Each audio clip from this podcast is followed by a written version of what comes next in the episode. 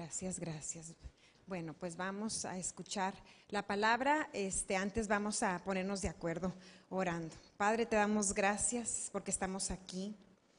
Gracias, gracias, Señor, porque veíamos el día en que íbamos a podernos reunir nuevamente y ahora ya lo vemos, Señor, también en lo natural. Y sabemos que todo lo que hemos visto en el Espíritu, Padre, todos los planes que tienes para esta iglesia, igualmente llegará el momento en que lo vamos a ver físicamente, Padre. Sabemos que así es la fe. Tenemos la certeza, Señor, de lo que estamos esperando y estamos convencidos de lo que aún no se ve. Te pido que sea tu Espíritu, Señor, el que nos enseñe en esta mañana y también que nos ayudes a disponer nuestro corazón para recibir tu palabra, Señor, con eh, humildad, con mansedumbre, podamos tomarla y dejarla que actúe en nosotros, produciendo los cambios, Padre, que tú deseas ver en cada uno. Gracias te damos en el nombre de Jesús. Amén y amén. Bueno, pues este, ahora tengo que acostumbrarme a esto nuevamente.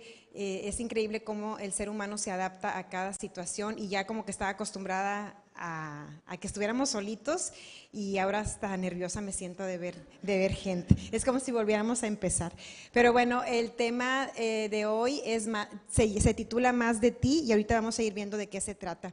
Antes quiero dar este, una explicación breve de lo que es la gracia que creo que los que estamos aquí ya lo, ya lo conocemos, pero estamos de acuerdo que la palabra es vida y que la palabra siempre produce. La palabra de Dios no es como una palabra logos de cualquier otro libro donde tú la lees, eh, te enseña algo y tiene un límite. Hasta ahí llegó lo que te iba a enseñar. La palabra de Dios siempre, siempre, siempre produce vida, siempre produce cosas en, nosotros. Bueno, entonces sabemos que la, que la gracia de Dios nos ha puesto en una relación de justicia con Él. Sabemos que es por esa gracia que yo puedo tener una relación con Dios. Si no fuera por la obra consumada de Cristo, yo no podría disfrutar de una relación con Dios porque el pecado nos separaba eh, de cierta forma de Dios, pero es debido a que Cristo tomó mi lugar, me reconcilió con Dios y debido a la justicia, dice la palabra, que,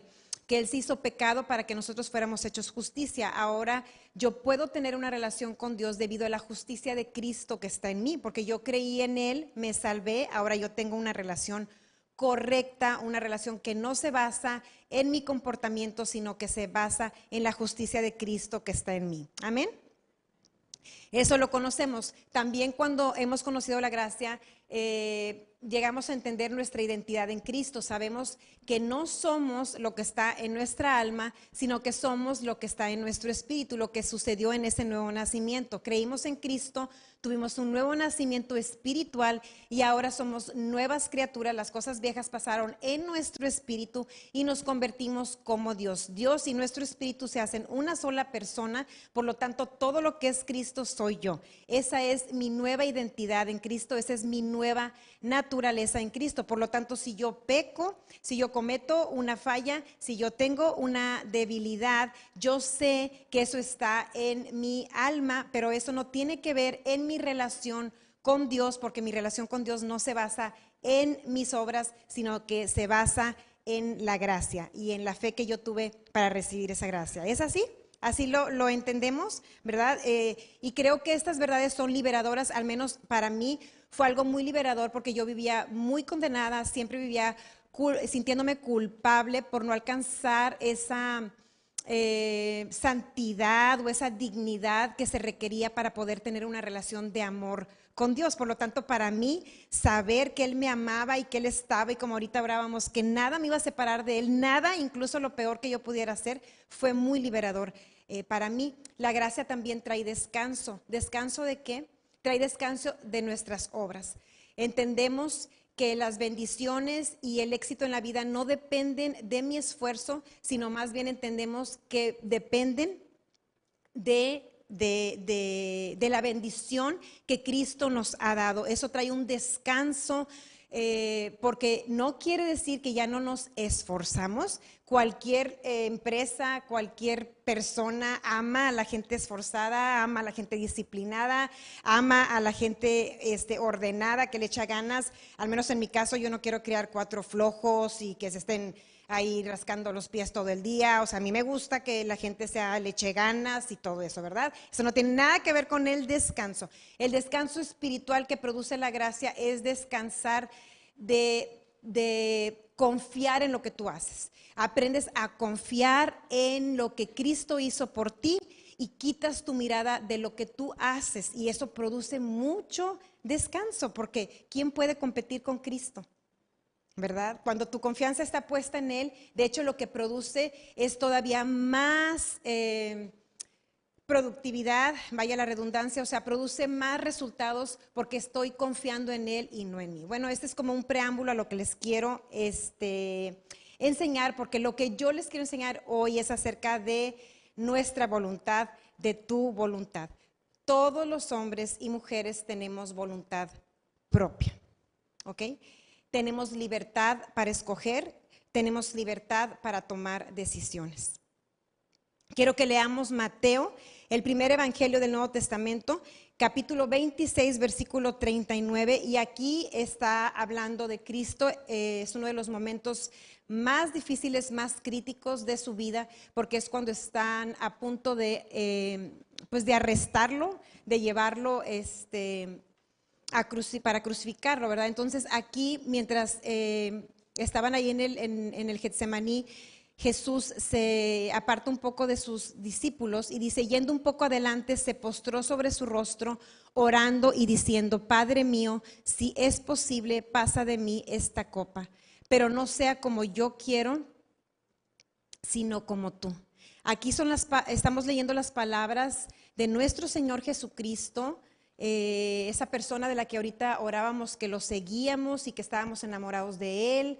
Bueno, esta es la persona que está hablando aquí. Y él dice, Padre mío, si es posible, pasa de mí esta copa, pero no sea como yo quiero, sino como tú. Aquí Jesús nos está mostrando que él tenía una voluntad. ¿Sí? Eh, lo que pasó en Jesús no fue algo automático, no es porque Él era Dios, por lo tanto las cosas sucedían solas. Nosotros tenemos a Cristo, dice la palabra, que su espíritu viene a morar con el nuestro y como les dije hace rato, se hace uno con nosotros. Pero la gracia de Dios no opera automáticamente. Si lo creemos así, entonces estamos creyendo que es como eh, la soberanía de Dios que se enseña equivocadamente, donde Dios tiene el control de las cosas. Dios no controla nuestra vida. Si Dios controlara nuestra vida, aquí Él hubiera controlado a Cristo. El amor, Dios es amor, el amor no controla, el amor no manipula, el amor no se impone. ¿Ok? El amor siempre da libertad. Y aquí, eh, aquí Jesús le está diciendo, si es posible, o sea, haz que, o sea, vamos a ver una forma en que yo no pueda sufrir tanto o a lo mejor pudieras tener otro plan, Señor, algo que pase, que ahorita no lleguen, que no me encuentren, si es posible. Dice, pero no sea como yo quiero, sino como tú. Aquí está claro que eh, hay nuestra voluntad y está la voluntad de Dios. Amén. ¿Sí? nos queda claro esta parte. Tenemos voluntad. Jesús tenía una voluntad independiente de Dios porque era hombre. Recuerden que Jesús era 100% Dios, pero también era 100% hombre.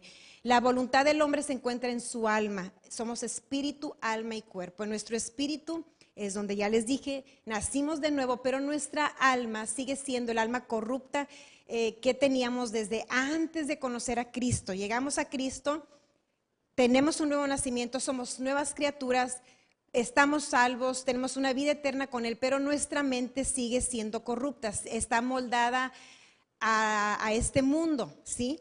Eh, y ahí en nuestra alma es donde está nuestra voluntad. ¿Ok? Entonces, la gracia es Jesús. Eso ya lo sabemos, como les dije, pero no es impositiva, no es manipuladora. Eh, ya que la gracia se trata de Jesús, algunos creen que no se requiere nada de nuestra parte.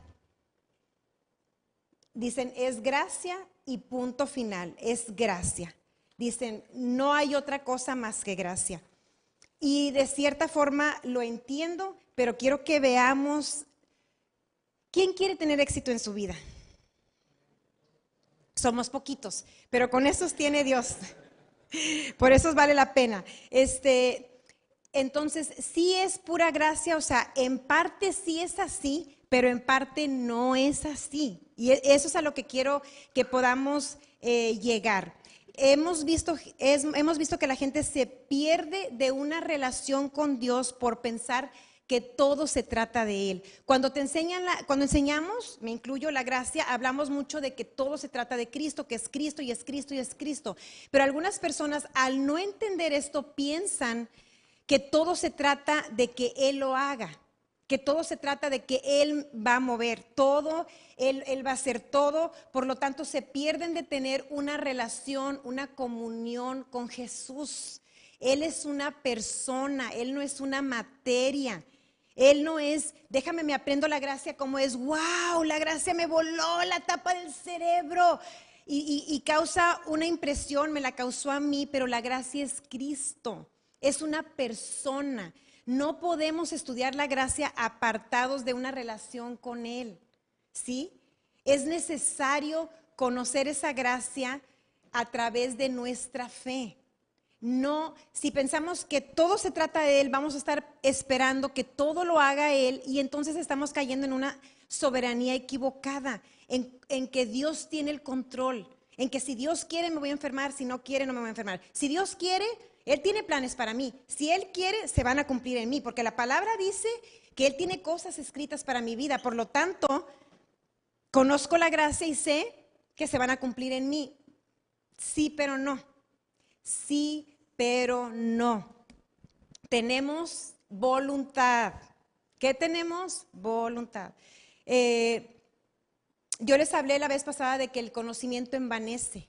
A veces tener conocimiento de las cosas produce en nosotros soberbia, orgullo y produce ese envanecimiento. Y les dije que la palabra envanecimiento se compone de en, que es en, en nosotros, o sea, adentro, y que es vano, o sea, no hay nada, está vacío, no produce nada, no hay vida.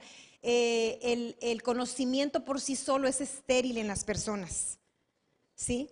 Eh, como resultado, se pierden, cuando lo ven así, se pierden de la voluntad de Dios. Y la gente confunde mucho la gracia con la voluntad de Dios.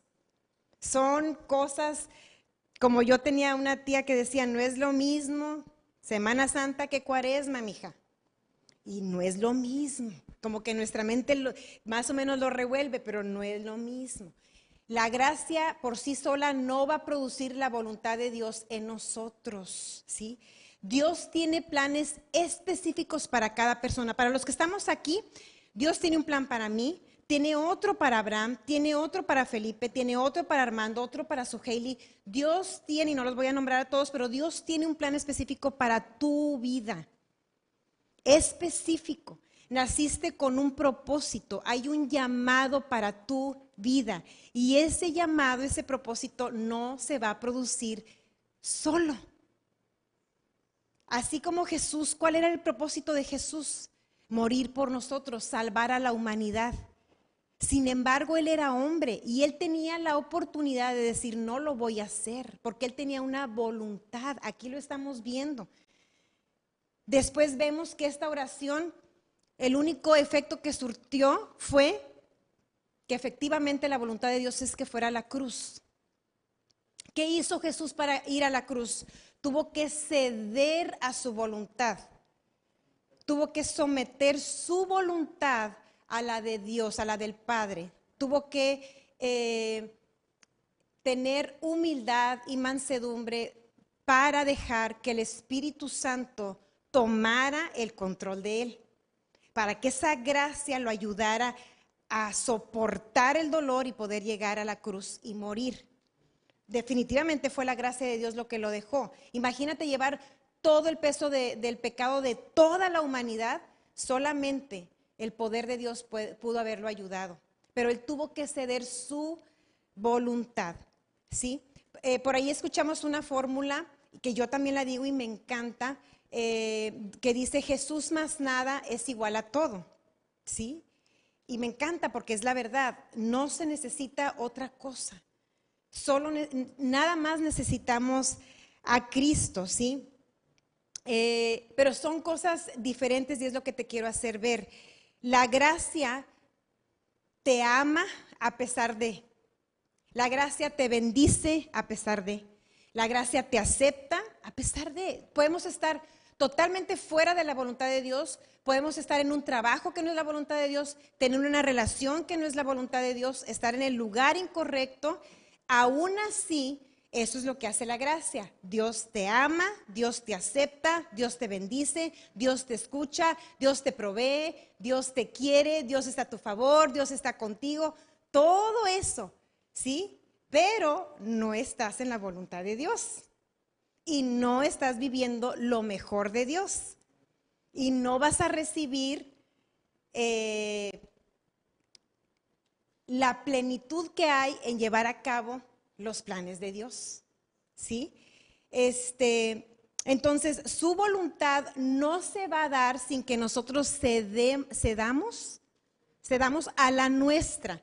No, la voluntad de Dios no se impone la voluntad de Dios nunca va a ir en contra de la tuya. O sea, sí va a ir en, el sentido de que estricto de que, de que va contra la carne o contra deseos que no son los de Él. Pero lo que te quiero decir es que no la va a atacar. O sea, no va a llegar y te va a restar la voluntad de Dios. Te va a decir, no lo vas a hacer. Y vas a decir, ay, ay, yo quería, pero algo me detuvo bien fuerte. Y Dios, y tuve una experiencia. No. No va a pasar así porque el amor no lo hace de esa manera. Esa no es gracia, ¿sí?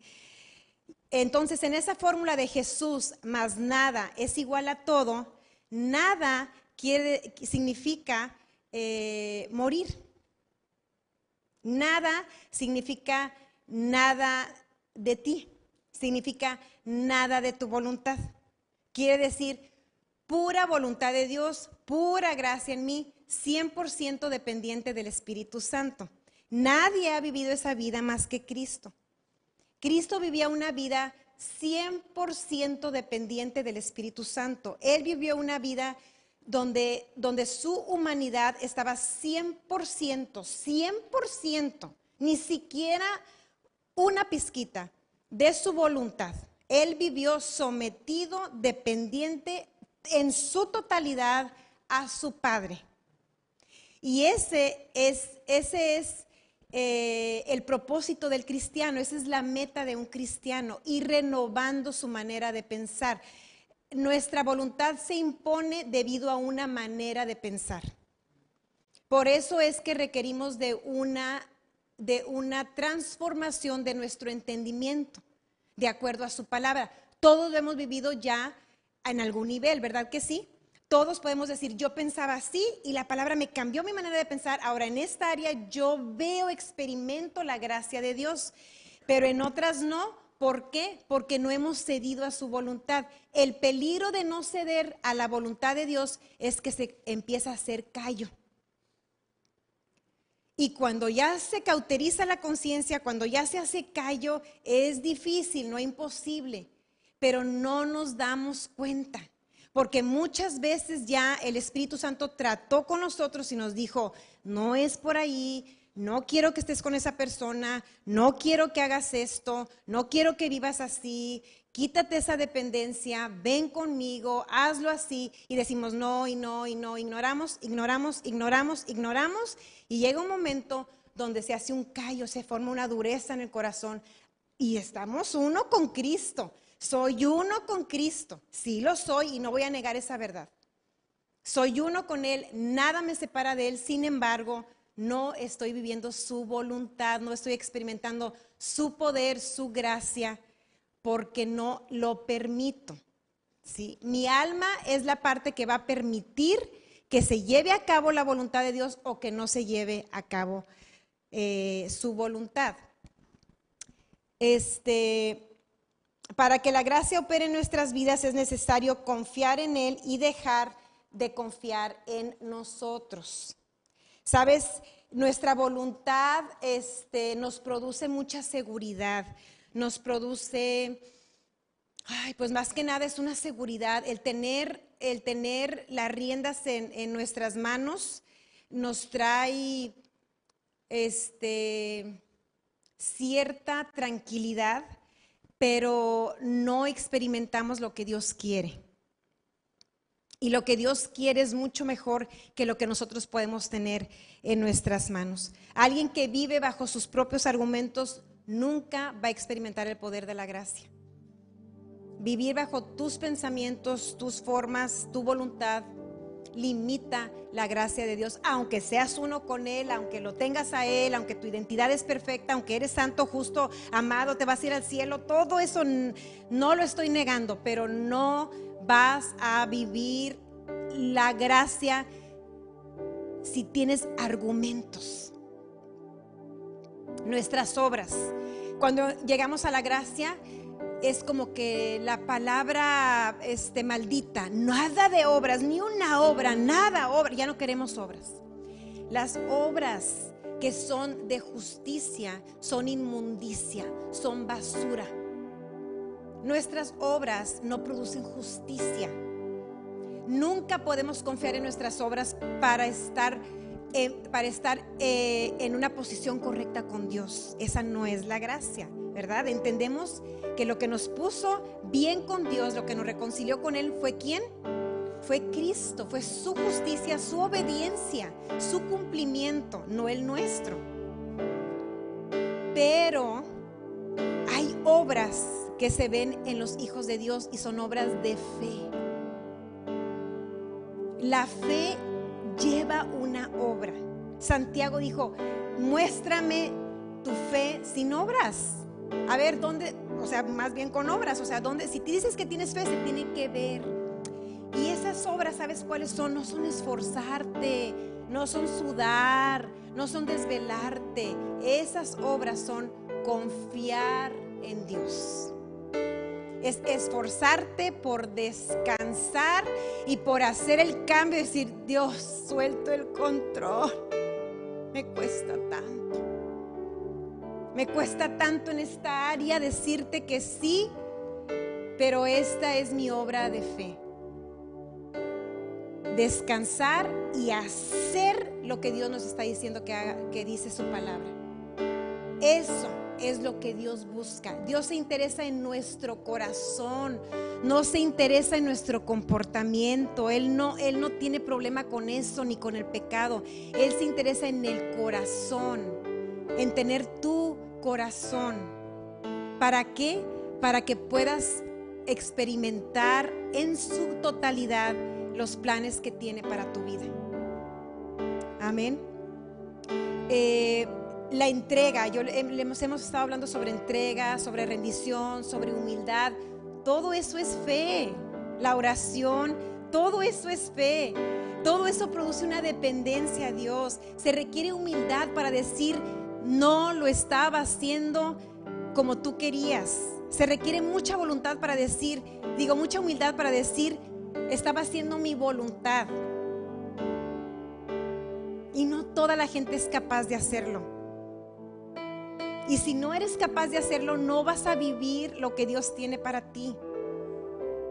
Vas a vivir lo que te, le alcanza a tu voluntad. Hace rato mi esposo citó algo, 2 Corintios 9, 7, 8, y dice, cada uno dé como propuso en su corazón, no con tristeza ni por necesidad, porque Dios ama al dador alegre. Aquí está hablando sobre el dinero. Pero te está diciendo cada quien de como, como propuso en su corazón. Dios no te va a amarrar, no te va a... ¡Ah! Dalo ahora y tú... O sea, tienes que... Dios no es así. Yo sí. A mis hijos les puedo dar un pellizcón y échalo y a ver si no lo echan. Pero Dios no es así. Dios no lo hace de esa manera. Cada quien de sí te trata de convencer. El Espíritu dice que su amor nos constriñe. O sea, es como, como, es como tratar de llevarte contra tu voluntad, ¿verdad? ¿Por qué? Porque nos conviene algo, pero respeta. Si no lo haces, no lo, no lo vas a hacer. O sea, no va a venir un ángel y, lo va a hacer por ti. Entonces cada uno dé como propuso en su corazón y luego dice, y poderoso es Dios en el 8 para hacer que abunden ustedes que toda gracia. Cuando propones en tu corazón, entonces abunda la gracia para llevar a cabo lo que tú te propusiste hacer. Si tú te propusiste ceder a lo que Dios dice, y entonces experimenta esa gracia que es sobrenatural y dices, no puedo creer lo que estoy viviendo, no puedo creer lo que estoy haciendo. Y entonces es cuando se experimenta lo que dijo Pablo, me gozo en mis debilidades, en afrentas, en persecuciones, en angustia. Me gozo porque cuando soy débil, Él es fuerte. Pero ¿por qué se gozaba? Porque él cedía. Él dijo, lo que no quiero hacer, eso hago. Pablo tenía los mismos problemas que nosotros. Dijo, pero, pero, porque muchos se quedan hasta ahí. Estoy como Pablo. No, pero él dijo, pero tengo a su espíritu. Y su espíritu es el que me hace hacer lo que yo no puedo hacer en lo que soy débil. Pero hay que ceder. La gracia sola no lo va a hacer, iglesia. La, gracia sola no puede operar. Se requiere fe se requiere ceder a nuestra voluntad. Es como en el matrimonio. 100% entrega de ambos forman un matrimonio poderoso. Si uno da el 100 pero el otro no, nunca van a conocer la plenitud en su matrimonio. Puede haber un matrimonio donde uno sea el que siempre da gracia. Gracia, la amo a pesar de él, la amo aunque me hace, me dijo, me fue infiel, me todo. Y a lo mejor el esposo puede aplicar gracia sobre gracia, sobre gracia, sobre gracia, como lo hace Dios. La sigo amando, la sigo siendo fiel. Aunque ella me es infiel, yo le soy fiel. Gracia, gracia, gracia, gracia. Pero tú crees que ese matrimonio va a vivir la plenitud que Dios tiene para ese matrimonio? Nunca la va a dejar. A lo mejor el esposo le aplica gracia y dice, nunca te voy a dejar, yo hice un pacto y no te voy a abandonar, pero no van a alcanzar la plenitud. Y nuestra relación con Cristo es como el matrimonio, así lo enseña la palabra. Y Él se mantiene fiel aunque seamos infieles. Él nos ama a pesar de todo. Él nos bendice a pesar de todo. Él nos quiere a pesar de todo. Pero se requiere 100% y 100% para que se pueda experimentar la plenitud, la voluntad perfecta de Dios. Y es mucho mejor que la nuestra. Mucho mejor. Es necesario que yo mengüe. Es necesario que yo quite mi mirada de lo que yo puedo controlar y de lo que estoy teniendo seguridad. El Espíritu Santo ya ha tratado contigo. No puede haber dos cabezas. Dos voluntades nunca van a llevar a ningún lado. Él es nuestra cabeza. Cede a tu manera de pensar. El obstáculo más grande para vivir la vida en abundancia es nuestra voluntad. Y como te dije, se requiere mucha humildad para reconocer que no estábamos escuchando a Dios, que no estábamos caminando en la voluntad de Dios, pero vale la pena vale la pena. La pregunta que debes hacerte nunca, por favor, no vengas y me digas a mí, ya ni modo, ya lo dije aquí, no vengas y me digas, ¿es bueno o es malo? No me digas que si, no me preguntes que si es bueno o es malo. Pregúntate si es la voluntad de Dios. Por favor. Porque siempre el escudo para las personas dicen, ¿y qué tiene de malo? ¿Y qué tiene de malo? No, pues no, no sé si tenga, yo no te voy a decir si tiene malo o no, pero es lo que Dios quiere que tú hagas, es la persona con la que Dios quiere que tú estés, es el camino que Dios quiere que tú tomes. Esa es la pregunta. Esa es la pregunta. Mi esposo les dijo, y ya, ya estoy terminando, de cómo yo tuve que ceder algunas cosas hace ya algunos años. Y, y valió la pena. Valió la pena, no estaríamos aquí. Dios tenía un plan, yo no lo conocía. Yo lo único que quería es que fuera a la iglesia con gusto, que se levantara temprano y ahora pastorea una iglesia. O sea, lo que Dios, cuando Dios te pide que hagas algo, cuando Él te dice, no digas, es que no, ¿qué tiene de malo? ¿Qué tiene de malo que esté con ella? ¿Qué tiene de malo que esté con Él? ¿Qué tiene de malo que tenga este trabajo? ¿Qué no es eso. ¿Tenía algo de malo que yo estuviera en el ministerio? ¿Que las almas se estuvieran salvando? ¿Que yo estuviera cuidando niños, enseñándoles la palabra, hablándole a mujeres, que la gente se estaba salvando? ¿Había algo de malo en eso? Pero no era la voluntad de Dios, no era la forma, no era la manera, entiendan. Hermosos. Se salvaron. Ya ven, sí, la gracia sí opera. Bueno, ya, se me acabó el tiempo. Vamos a orar. Vamos a orar. Gracias, Padre, te damos por esta palabra, Señor, y te pido, Señor, que nos ayudes, Padre, en nuestras debilidades. Sabemos que tu gracia nos logra hacer cosas, Señor, que van más allá de nuestra capacidad. Pero hoy hemos aprendido que tus planes son mejores, Señor. Cedemos a ti. Cedemos a ti, Señor, porque queremos vivir la plenitud de tu voluntad en cada uno de nosotros, Señor. Sabemos, sabemos, Padre, que tus planes son mucho mejores que los nuestros, que tú tienes cosas increíbles para darnos, más allá de lo que pedimos o entendemos, Señor. Gracias, papá. Gracias por tenernos tanta paciencia. Gracias por mantenerte siempre fiel. Gracias, Padre.